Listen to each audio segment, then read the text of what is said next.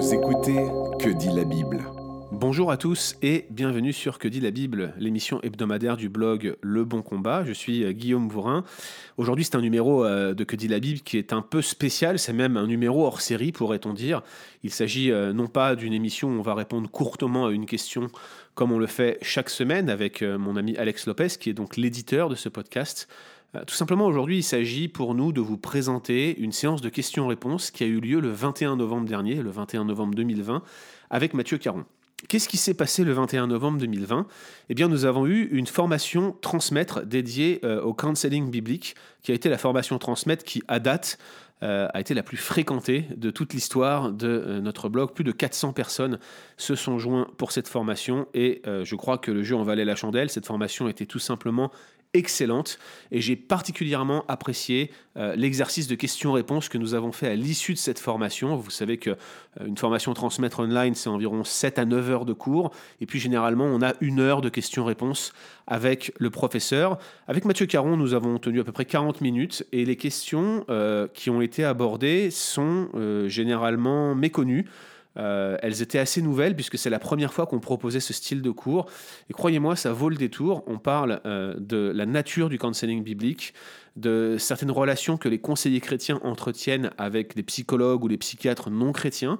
Euh, on parle aussi de confidentialité, de méthodologie, d'approche par rapport aux besoins. Vous allez voir, ces questions sont extrêmement pertinentes et les réponses sont toutes éclairantes. On voulait absolument vous en faire profiter et au moment où euh, ce podcast est publié, le lundi 23 novembre, eh bien, la formation Transmettre Introduction au counseling biblique est encore accessible. On voudrait vous encourager, si vous avez un peu de temps à lui consacrer, environ 7 heures, euh, à vous inscrire. C'est encore possible. Jusqu'au 29 novembre, vous pouvez vous inscrire et consulter cette formation. Alors, ça serait vraiment dommage de passer à côté. Inscrivez-vous donc dans les liens que nous vous communiquons dans le, descriptif de ce podcast. Si vous avez la moindre question, si vous n'arrivez pas à accéder euh, au formulaire pour vous inscrire, vous nous écrivez directement à transmettre@leboncombat.fr. Transmettre leboncombat.fr. Je vous laisse donc maintenant écouter cet échange que j'ai eu avec euh, Mathieu Caron euh, le 21 novembre dernier à l'issue de cette formation. Bonne écoute. Peut-être euh, on voudrait commencer par, je dirais, une série de, de, clarifications. Il semble que plusieurs auditeurs, vu les questions qu'on a reçues, ont l'impression que tu ne recommandes pas d'aller vers un psychologue ou d'un praticien ou même un psychiatre non chrétien. Euh, on sait évidemment qu'un psychologue non chrétien a une vision du monde différente euh, qu'un psychologue chrétien, ça va de soi. Hein. Un non chrétien et un chrétien vont avoir deux approches différentes. Mais euh, certains se demandent si c'est réellement ce que tu as dit. D'autres carrément posent la question. David Charrier, par exemple, demande comment aider, comment accompagner un frère ou une sœur qui a pris la décision d'aller voir un psychologue non chrétien. Alors, euh, qu'est-ce que toi, tu répondrais à cela? Est-ce que c'est vraiment ta position? Est-ce que tu, n'encourages pas? Et, s'il y a des réserves, comment est-ce qu'on doit répondre à, un frère ou une sœur qui ont pris cette décision d'aller voir un psychologue non chrétien? C'est une excellente euh, question. Euh, je vais commencer par traiter du rôle du psychiatre. Ça, c'est le plus facile. Donc, un psychiatre est un médecin, un médecin qui est spécialisé au niveau des troubles de l'humeur et puis de la santé mentale. Et puis, euh, on ne veut jamais médicaliser le péché ni spiritualiser la maladie. Donc, évidemment, euh, on reconnaît qu'il y a des influences du corps sur le cœur et sur la santé mentale. Donc, mmh. on, est très... Euh, loin d'être réticents, nous sommes très sensibles à encourager les gens qui consultent, qui ont peut-être besoin de médicaments, d'aller voir leur médecin euh, et leur psychiatre qui sont compétents à déterminer l'indication ou la non-indication d'une mmh. prescription pharmacologique. Ceci étant dit, euh, au niveau des psychologues, moi, je, je, vois vraiment qu'il y a une complémentarité parce que un psychologue a pour rôle de diagnostiquer et de traiter des problèmes de santé mentale, euh, tandis qu'un conseiller biblique, il encourage un autre croyant dans une démarche de foi et ou de repentance. Donc oui, bien sûr, il peut y avoir énormément d'interfaces qui se chevauchent, mais pour moi, le conseil biblique ne doit pas chercher à diagnostiquer ni à traiter la santé mentale. Il encourage avec l'Évangile dans la foi et ou la repentance. Tant mieux si cela, a un bon effet sur la santé mentale, mais là où nous pouvons avoir des réserves, c'est de chercher à prendre la psychologie séculière pour grandir dans notre foi, pour porter du fruit. donc, la, psychologie séculière n'est pas le bon outil dans la sanctification progressive, tout comme la Bible n'est pas le bon outil pour traiter un diabète ou traiter un problème organique. Merci beaucoup pour cette clarification et pour cette réponse. Il y a, il y a je pense, beaucoup d'incompréhension vis-à-vis du fait qu'on parfois, on, a tendance à conseiller dans certains cas, notamment les cas d'accompagnement spirituel, euh, de ne pas forcément se tourner vers des psychologues non chrétiens. J'ai une double question qui est la mienne, hein, qui, vient complémenter ce que, celle à laquelle tu viens de répondre. Est-ce qu'il n'y a pas des domaines où, dans les milieux chrétiens francophones notamment, on manque de spécialistes? Par exemple, euh, a-t-on des psychologues qui sont formés en sexologie euh, qui ont la même approche que celle que tu défends, non intégrationniste, et, qui euh, seraient compétents pour accompagner des personnes qui auraient euh, des phénomènes d'addiction ou des problématiques très particulières liées à la sexualité. Est-ce que dans un cas comme ça, ça vaut pas le coup d'envoyer des personnes dans le séculier vers des psychologues cognitivo-comportementaux formés spécialement à la sexologie? Et puis, une question qui est connexe et qui a été posée aussi, finalement, est-ce que le counseling biblique tel qu'on le présente dans cette introduction, mais également dans la formation à la licence dans son ensemble, est-ce que ça ne serait pas finalement quelque chose qui aurait simplement attrait à la sanctification du croyant plutôt qu'à l'accompagnement de leurs souffrances, plutôt euh, qu'à leurs problèmes qui sont réellement des problèmes liés à leurs expériences, à leur passé? Qu'est-ce que tu répondrais à ça? C'est une, semi-critique qu'on a reçue, oui. pour être franc. Oui, tout à fait. Hein. donc, pour moi, la sanctification progressive, elle se fait euh, dans cette dynamique de souffrance. Nous sommes dans un monde brisé par le péché, et pas seulement nos péchés, euh, par le, péché originel euh, qui nous donne des, maladies, qui fait que la création est déréglée par les péchés des autres à notre égard, dont nous sommes victimes. Donc, donc pour moi, la sanctification se fait et transcende toute la sphère de la souffrance, mais souffrance n'égale pas problème de santé mentale. Euh, maintenant, euh, si je veux vraiment, parce que c'est facile, il y a certains problèmes de santé mentale. Je prends une caricature. Un homme qui fait un accident d'auto doit réapprendre à parler et à écrire. Évidemment, personne ne va lui lire l'évangile de Marc pour. on, va l'envoyer en rééducation. Ça, ça c'est clair, c'est facile. Et quelqu'un qui euh, a un péché surtout récurrent. Surtout l'évangile de Marc, ce ne serait pas la meilleure chose pour apprendre à, faire des phrases complètes.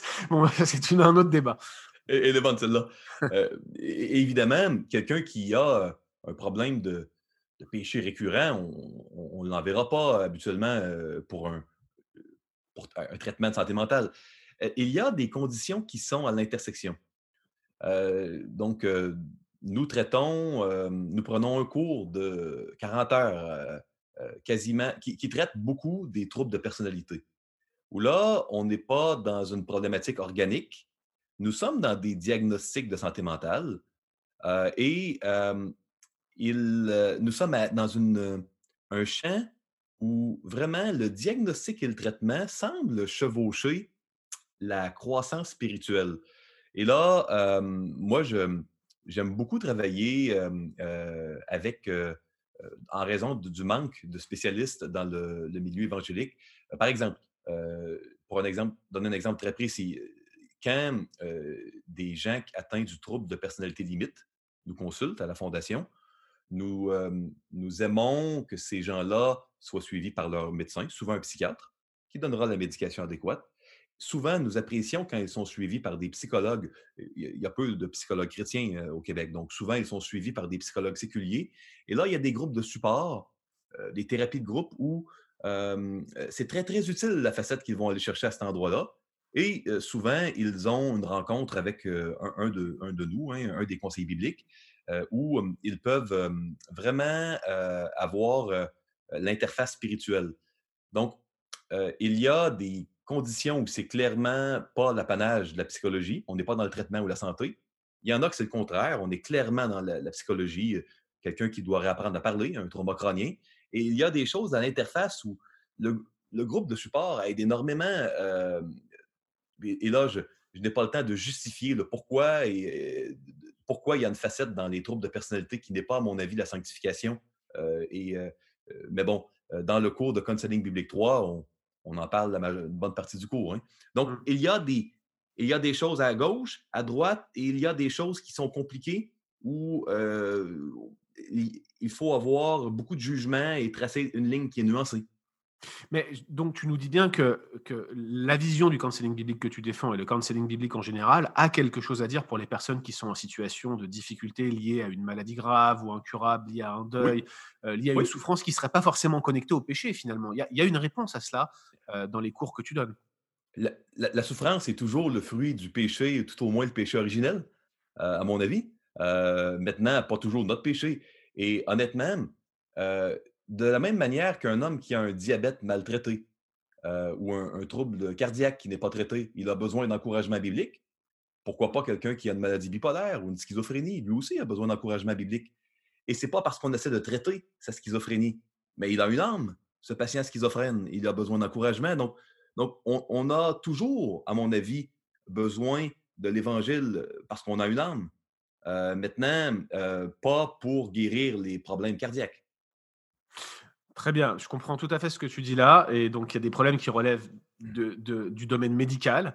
Euh, il y a des problèmes qui, même dans le domaine médical, nécessitent un accompagnement spécifique qui va prendre une forme peut-être plus spécifique que l'accompagnement pastoral classique. Mais le counseling biblique a quelque chose à dire euh, dans ces cas de souffrance extrême, même dans des cas qui sont pas liés à un péché particulier, même si bien sûr on, s'entend que toutes les souffrances de ce monde sont d'une manière euh, directe ou indirecte connectées avec la chute d'Adam avec le péché originel.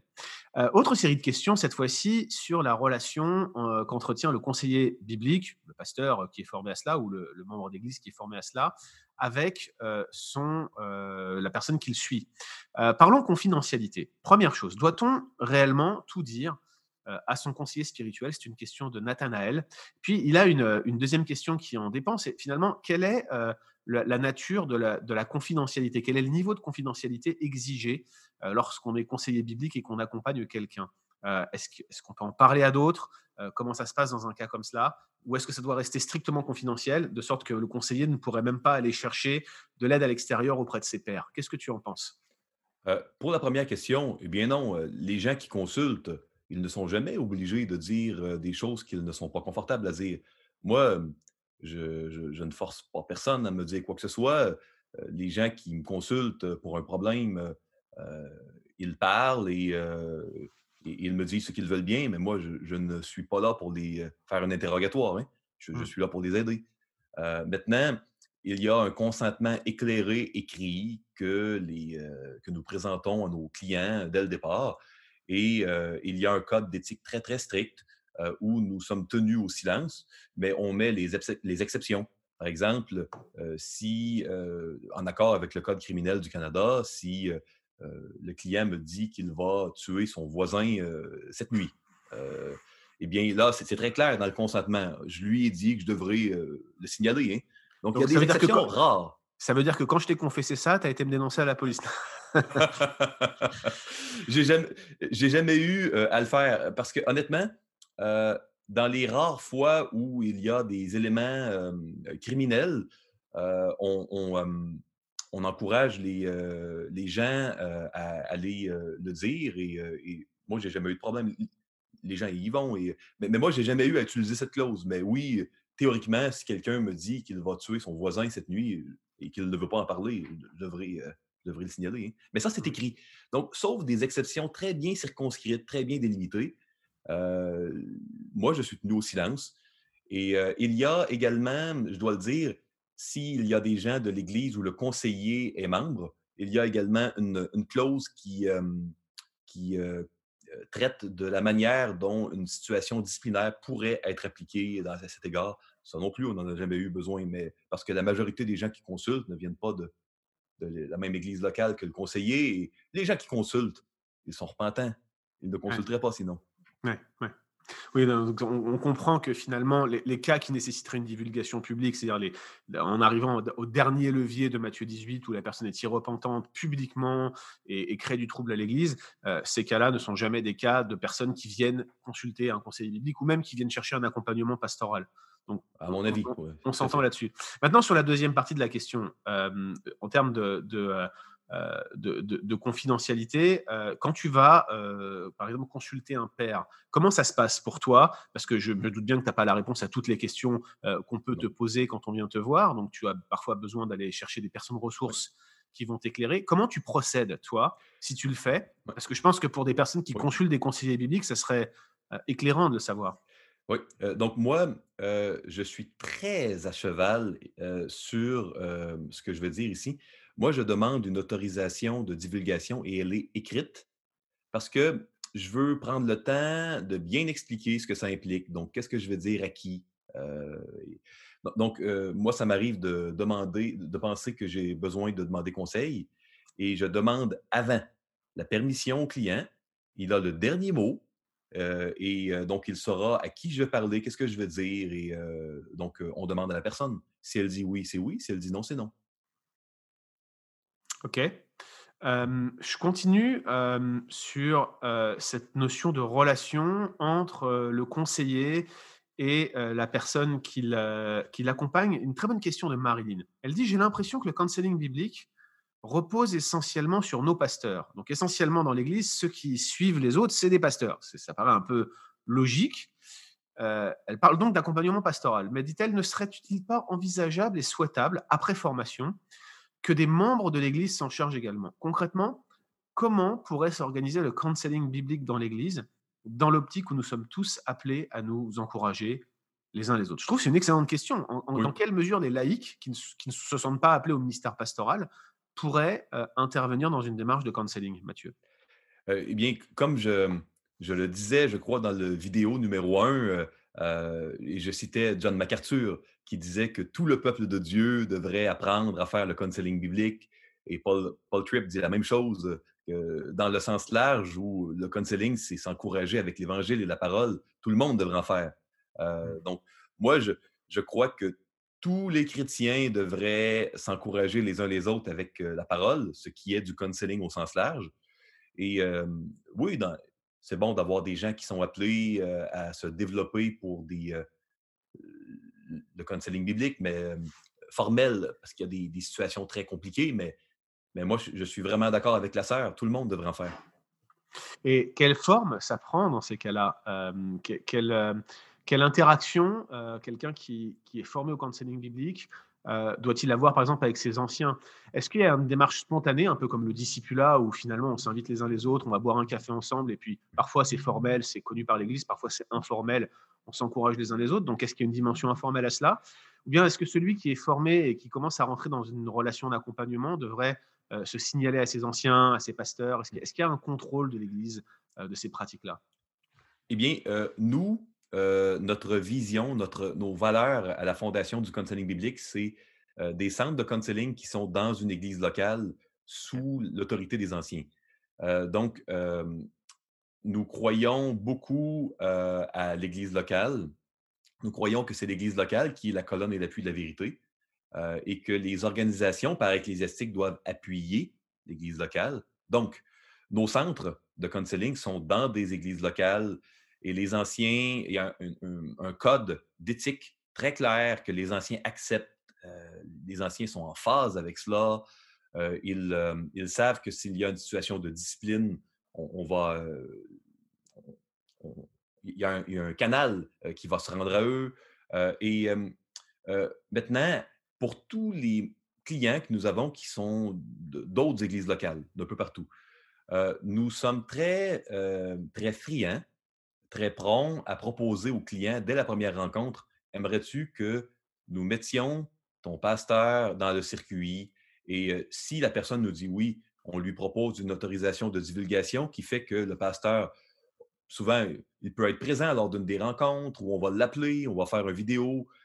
Nous aimons beaucoup arrimer le plus possible les rencontres avec un des anciens ou un frère, une sœur de l'Église. Plus il y a de, de personnes, mieux c'est pour nous. donc, les pasteurs, la plupart de nos références en counseling proviennent des pasteurs, hein, parce mmh. qu'ils ils voient que c'est arrimé à l'Église, ils ne voient pas ça comme une compétition, c'est du travail d'équipe, ils sont contents. OK. Je pense que ça correspond aux valeurs que, que, nous cherchons à mettre en avant aussi avec Transmettre. je continue sur le même thème. On a Teddy qui nous demande s'il ne faudrait pas une certaine distance, voire un détachement quand on accompagne les personnes. Et du coup, si ce, détachement est nécessaire, qu'en est-il des personnes que nous accompagnerions et qui serions nos amis, nos proches, voire même nos familles? Je sais que mon épouse qui est médecin, par exemple, a tendance à ne pas prendre des personnes de sa famille ou des très proches euh, en consultation, sauf extrême urgence. Elle préfère les, les laisser à d'autres euh, collègues, d'autres confrères. Euh, qu'est-ce que tu en penses, toi, au niveau du counseling biblique? Donc, si nous parlons du counseling biblique informel, de s'encourager, évidemment, pas besoin que ça soit distant. Hein, maintenant, c'est certain que si ton, ton fils a des problèmes de couple et que tu es conseiller biblique, peut-être es-tu mieux de référer ça à un collègue et que ce ne soit pas toi qui, le papa qui s'en occupe. ou si ce sont tes parents qui ont des problèmes de couple, peut-être que c'est mieux que ce soit quelqu'un d'autre. Donc, oui, il y a une sagesse, pas une règle, une sagesse qui, qui, doit être là, mais ce n'est pas une faute si quelqu'un le fait. Mais Maintenant, je crois que dans l'Église, nous sommes une famille. Jésus, le, paradigme qu'il nous présente dans l'Évangile, c'est ce sont des, relations, des relations proches, euh, d'affection, des relations compatissantes, euh, où on, porte les fardeaux les uns les autres dans la, crainte de mmh. Christ. Donc, donc pour moi, je, oui, si c'est trop proche, euh, peut-être que c'est plus sage de référer, mais il n'y a aucun problème, à mon opinion, s'il y a des principes éthiques et un bon code de suivre des proches. Euh, mais c'est euh, à chaque conseiller biblique de se poser la question et à chaque client également de se poser la question. Est-ce qu'on peut utiliser le counseling biblique tel que tu le défends, tel que tu l'articules, pour euh, accompagner des non-croyants, des gens qui ne, qui ne sont pas réellement nés de nouveau, qui ne sont pas en alliance avec Christ, donc ça peut être des personnes en recherche, je suppose, ou tout simplement des gens qui, n'étant pas croyants, sollicitent les conseils de quelqu'un qui est formé au counseling biblique. Est-ce qu'il peut utiliser ces principes-là? Absolument, absolument. donc, si le counseling biblique, c'est tout simplement appliquer la parole de Dieu, la connecter à la vie de quelqu'un, on peut le faire à un chrétien, on appellera ça la sanctification. Et on peut le faire à un non-croyant, on appellera ça peut-être l'évangélisation. Et moi, il y a, croyez-le ou non, des incroyants qui consultent et, et je suis très franc avec eux à la première rencontre en leur disant que je, leur dis toujours, écoute, écoutez, je, vais être franc avec vous hein, et, je vais tenter de vous persuader d'expérimenter la conversion chrétienne durant le suivi. Et je ne vous forcerai pas, je ne mettrai pas de pression, mais je vais vraiment avoir l'agenda de vous persuader d'expérimenter la conversion chrétienne. Et je, vous le dis parce que je ne voudrais pas être hypocrite ou vous manipuler. Donc, je veux vraiment le mettre sur la table, être vous confortable avec ça. Et 100% du temps, les gens qui m'ont consulté, les incroyants, ils disent Oui, OK, euh, ils apprécient la transparence, ils apprécient que je suis franc avec eux. Euh, il y a des. J'ai été témoin de plusieurs conversions d'incroyants dans mon cabinet de counseling. D'autres qui ne se sont pas convertis ont quand même apprécié le, suivi euh, biblique. Donc, oui, c'est possible et moi, j'aime beaucoup le faire. Super, merci beaucoup. autre question très pratique celle-ci. on sait que dans l'Église, souvent, on a bien des difficultés à intégrer les personnes qui sont en situation de handicap intellectuel. Alors, bien entendu, hein, il, y a, différents niveaux. Mais on avait fait un podcast avec mon ami Nicolas Côte-Noir, qui est pasteur à Montréal, sur mmh. ce sujet, qui a des enfants euh, en situation de handicap et qui euh, euh, a beaucoup réfléchi à la question. Mais spécifiquement, quand ça a trait au counseling, dès qu'on veut accompagner d'une manière un peu plus poussée des situations de personnes en, qui, ont un handicap intellectuel, est-ce qu'il y a des, des mesures particulières qui peuvent être prises? Est-ce qu'il y a des, des, des, positionnements ou des conseils que tu pourrais prodiguer? Oui, pour ceux et celles qui connaissent l'anglais, moi, je, je, crois que définitivement, il y a des ressources très intéressantes dans le ministère Johnny and Friend mmh aux États-Unis. Il, il, y a beaucoup de bons matériels et de bons conseils à aller chercher dans ce ministère spécialisé, qui est un ministère qui est tout à fait en phase avec la, la ligne de pensée du counseling biblique que nous articulons. Maintenant, tu, parles de, tu parles de Johnny Erickson Tada, c'est ça oui, en fait? Hein? Oui, oui, son ministère Johnny and Friends, c'est très bien hein, le matériel qu'ils ont. maintenant, je crois que dès qu'il y a quelqu'un qui est en, situation de vulnérabilité particulière, donc quelqu'un qui a un handicap mental, quelqu'un qui est mineur, donc dès qu'il y a une notion de vulnérabilité, il y a des, dispositions éthiques particulières à adopter. par exemple, si jamais il y avait des bénéfices secondaires, donc je donne un exemple ici. la personne qui est handicapée intellectuelle, s'il y a un gain financier particulier pour le conseiller biblique et, ou, ou, des décisions financières, et là, je fais une caricature, si la personne handicapée intellectuelle demande de l'aide à son conseiller biblique pour faire son testament, mmh. ou des... donc, quand il y a des bénéfices secondaires pour le conseiller biblique, euh, et qui a une vulnérabilité chez un client, là, il y a ce qu'on appelle un drapeau jaune et, il y a des dispositions éthiques dans plusieurs cas à adopter qui doivent vraiment être prises. Euh, ou encore si le, euh, la personne qui est vulnérable veut donner un cadeau, veut donner un cadeau, de, un cadeau important au conseiller, à la conseillère. Donc, il y a plusieurs dispositions éthiques additionnelles quand il y a de la vulnérabilité. Je crois que ces, phénomènes de protection doivent aussi être pensés pour des pasteurs. Euh, moi, je me souviens d'un cas où une dame, euh, d'ailleurs assez âgée, qui est, je crois, décédée maintenant, euh, était, venue me voir alors que je la connaissais très peu, puis qui m'avait proposé de donner une partie de son héritage aux formations transmettre, vous vous rendez compte?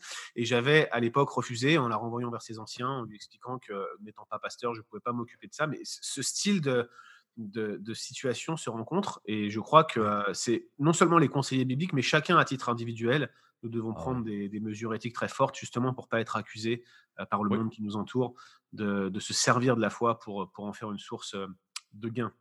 Alors, euh, j'ai beaucoup d'autres questions très pratiques. par exemple, j'ai une question sur comment accompagner les couples mariés en difficulté. C'est une question vaste, mais tu auras certainement quelques principes à nous donner. Mais le, deuxième versant de la question est intéressant. Est-ce que ces principes seraient compatibles avec un accompagnement de couples non mariés? Moi, je dirais, je vais commencer par la deuxième question et je vais aller à la première. Allez-y. moi, je crois que oui. Je crois que les, c'est pas identique, mais les principes se ressemblent beaucoup. On va préparer au mariage un couple en fréquentation avec des principes bibliques qui traitent du mariage. donc, oui, ils ne sont pas encore mariés, mais on leur enseignera des principes bibliques qui encadrent la relation maritale euh, donc, euh, il y a des nuances, mais ça se ressemble.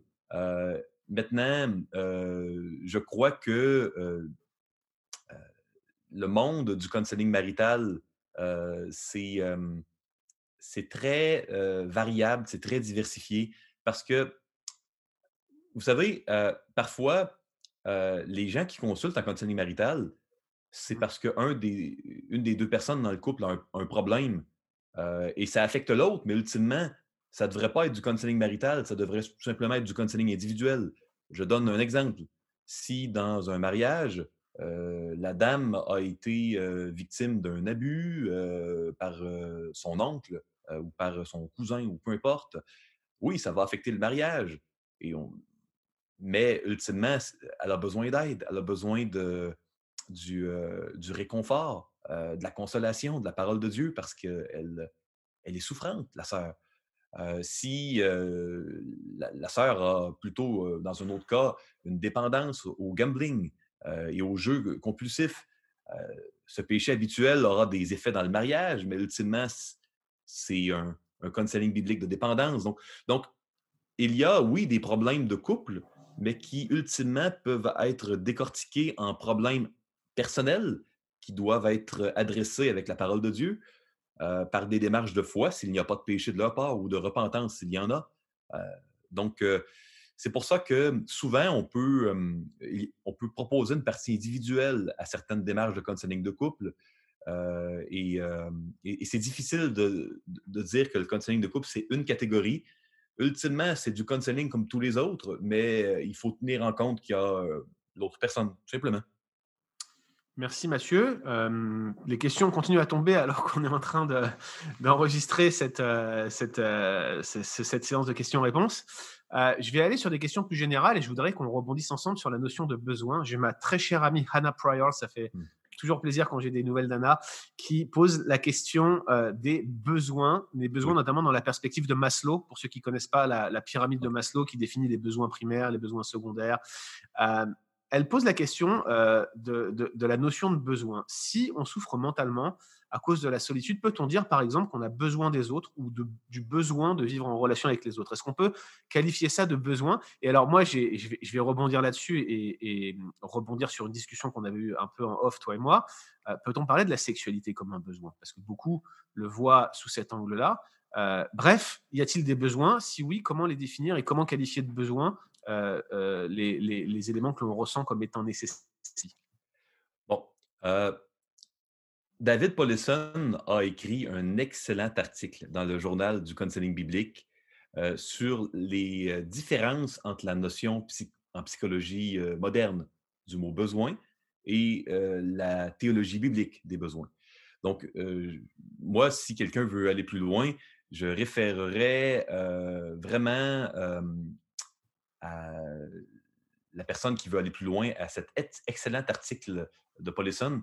J'oublie le titre, mais je pourrais le retrouver et euh, te le mentionner pour que ça soit euh, euh, inclus là, dans la, formation. Ça serait, super. ça, me ferait plaisir. je crois même qu'il a été traduit en français. Hein.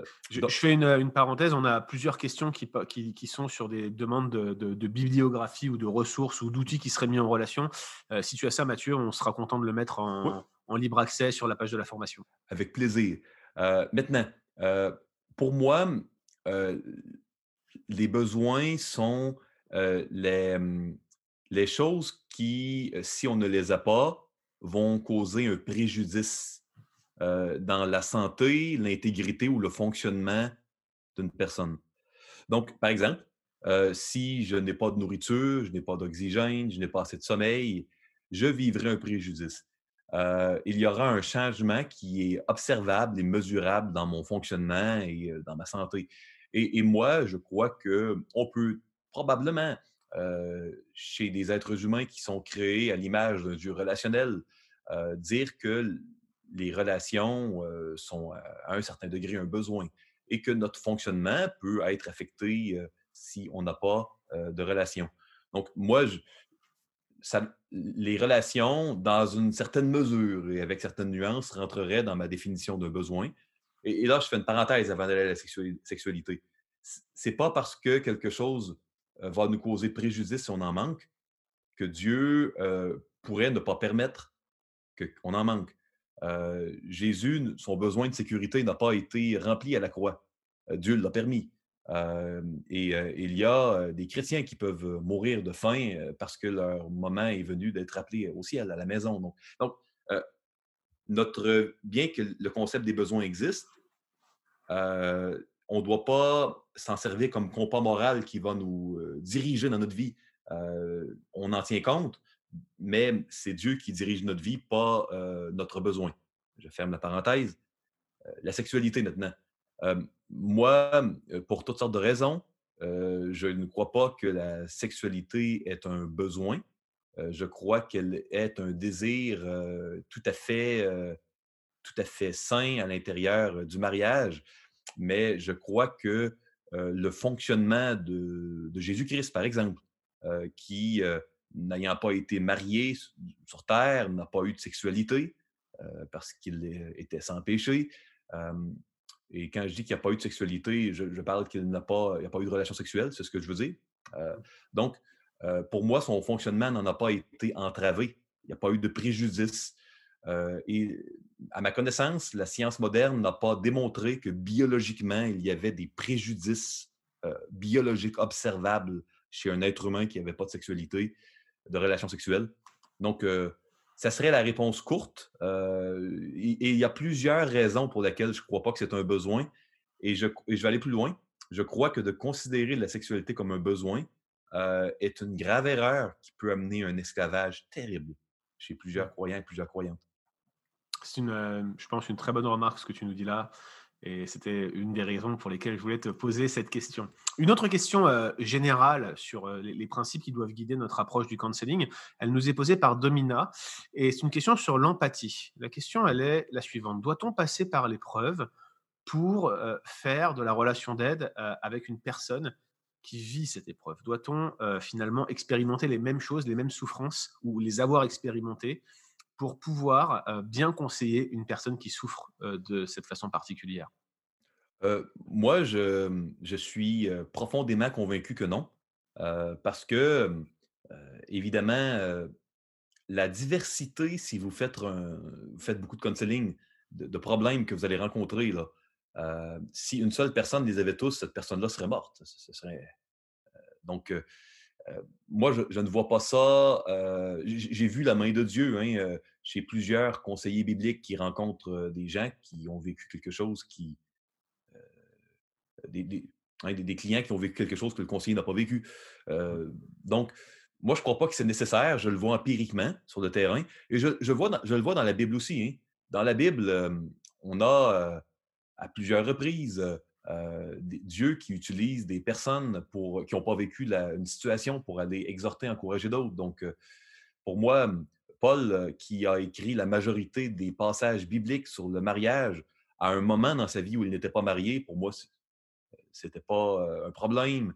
C'était pas un problème que, Dieu utilise Jonas pour aller prêcher aux Ninivites, même s'il n'était pas assyrien et il y avait bien des choses qu'il ne comprenait pas. Même s'il n'aimait pas les Assyriens, d'ailleurs. Euh, il ne l'était pas, il ne l'aimait pas. Donc, euh, pour moi, la liste est longue. Hein. Euh, je ne vois pas ça dans la Bible. Donc, oui, ça peut être un grand atout si j'ai vécu une souffrance, mais j'oserais dire que ce grand atout-là, il est doublé d'un grand piège qui est de conseiller sur sa propre expérience au lieu de le faire sur la, parole sur la base de la parole. Merci beaucoup pour, pour cette réponse. des questions sur des méthodes alternatives. Alors, on ne va pas revenir sur les, approches plus intégrationnistes. On a compris tes réserves, je pense, sur certaines visions du monde et, elles sont tout à fait légitimes. Mais que penser, par exemple, de l'énéagramme, qui fait un véritable carton dans les milieux évangéliques anglo-saxons, et puis ça commence à venir en France Qu'est-ce que tu en penses? Est-ce que tu connais déjà? Et si tu connais, qu'est-ce que tu en penses? Je, ne connais pas la signification de ce mot.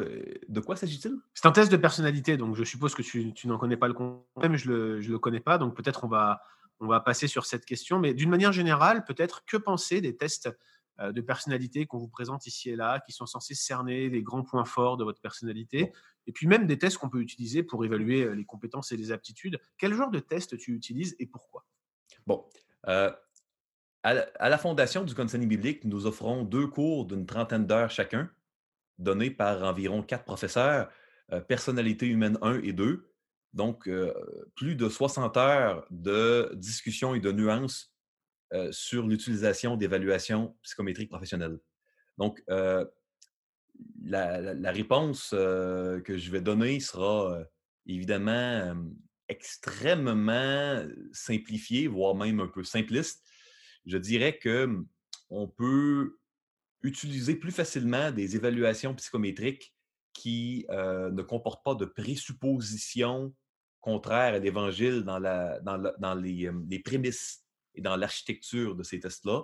Mmh. et donc, par exemple, il est beaucoup plus facile pour un conseiller biblique d'utiliser une évaluation qui mesure le degré d'anxiété ou qui mesure la, mmh, l'intelligence émotionnelle, les aptitudes dans les relations d'une personne. C'est plus facile d'utiliser cela euh, parce qu'il y a peu ou pas de, euh, de théorèmes ou de présuppositions à la base. On mesure, on mesure des choses directement. Mmh. Quand on, cherche euh, à, à, décrire un profil de personnalité, et que là, ce qu'on mesure, c'est comment un individu qualifie dans une boîte, une construction, hein, une personnalité c'est une construction virtuelle. Donc là, ça devient très difficile à utiliser tellement il y a des présuppositions.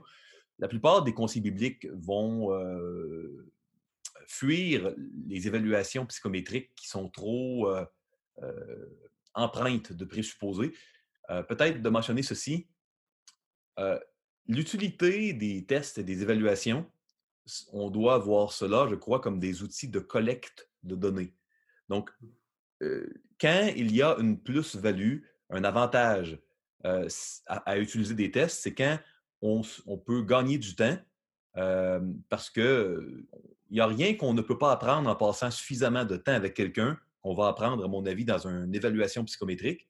Mmh. Mais c'est utile quand on, peut sauver du temps et mesurer des, facultés ou des, aptitudes. Quand il y a trop de présupposés, c'est moins utile. Ça serait la réponse très simplifiée, mais il y a une réponse plus nuancée et plus longue à ça. Donc sur les tests de personnalité, c'est vrai qu'on pourrait renvoyer euh, vers les cours de personnalité humaine 1 et 2, et qui sont dans, le cadre de la formation que la Fondation propose. On vous rappelle qu'il y a un courriel qui va vous parvenir euh, très bientôt à ce sujet-là. Euh, dans la même veine, j'ai une question de Suzanne, Suzanne Saran, qui est épouse de pasteur, mais qui étudie en plus en parallèle la psychologie, donc c'est assez intéressant. elle s'est rendue compte, hein, elle s'est fait la réflexion que pas mal de systèmes séculiers parviennent finalement assez bien à décrire le péché, c'est assez drôle. Donc, elle pose la question est-ce que les théories et les systèmes séculiers, pas simplement les, outils qu'ils utilisent, mais vraiment les théories, peuvent aider à comprendre les problèmes, bien sûr sans apporter la solution, mais est-ce que finalement, ça ne serait pas utile pour nous aider à diagnostiquer le péché dans les vies? Je crois que la meilleure manière de comprendre le péché se trouve dans la Bible. maintenant, je crois que les études en psychologie, euh, nous aide euh, à comprendre les effets euh, et les, j'oserais même dire, les implications du péché dans la, sur la santé de quelqu'un et dans ses relations. Donc oui, je crois qu'il y a des études, toutes sortes d'études en psychologie qui sont utiles. au niveau des théorèmes, je crois qu'il ne faut jamais chercher à, ajouter à, la parole de Dieu. donc les théorèmes séculiers ne pourront jamais décrire parfaitement le théorème avec un grand T, l'Évangile. Donc, donc, donc, moi, je, ne suis pas contre la psychologie pour ce qui est diagnostic et traitement, mais ce n'est pas ça qui doit être utilisé pour la sanctification. maintenant, je crois quand même que les études sur le sommeil, sur les effets de certains problèmes, les effets, par exemple, du gambling sur la santé de quelqu'un, c'est mmh. intéressant d'avoir cela. Donc, il faut être nuancé. Dernière question, Mathieu, à, la fin de cette formation. si quelqu'un doit lire un seul livre, un seul, à l'issue de cette, ce survol introductif, s'il doit vraiment, s'il ne peut en lire qu'un seul, mmh. quel doit être ce livre? Quel serait celui que tu conseillerais de lire à l'issue de cette petite introduction à la discipline du counseling biblique? Je dirais la Bible.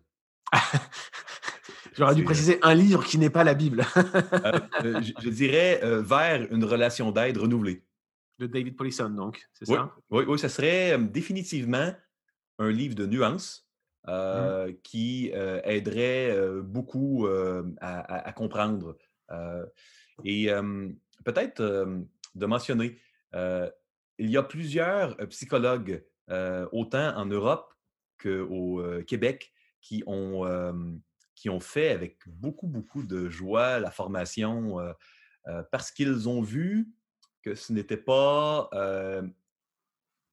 ils, sont, ils ont vu la, pertinence au niveau de la croissance et ils ont vu que ce n'était pas un, discours anti-psychologie. Donc, si jamais il y a des, psychologues qui ont écouté cette introduction au counseling, et qui aimeraient être mis en contact avec d'autres psychologues chrétiens qui ont fait avec beaucoup de plaisir hein, et beaucoup d'appréciation de la formation. je crois qu'il y a probablement des, personnes à qui on peut référer. Eh bien, on le fera avec grand plaisir et vous pouvez continuer à nous écrire et on fera suivre les questions les plus pertinentes à Mathieu. Merci Mathieu pour ces bonnes réponses. C'est pas simple hein, cet exercice, surtout sur un sujet comme celui-là. J'espère que le temps que vous aurez passé à écouter cette séance de questions-réponses aura été éclairant.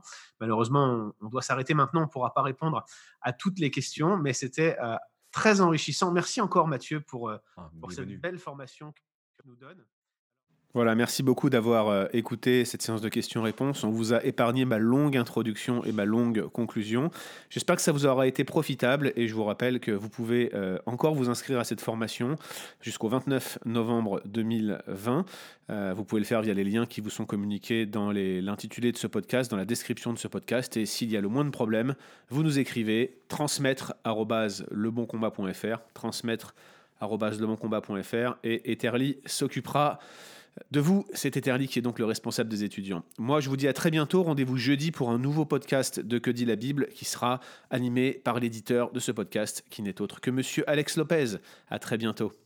Retrouvez d'autres épisodes sur www.leboncombat.fr.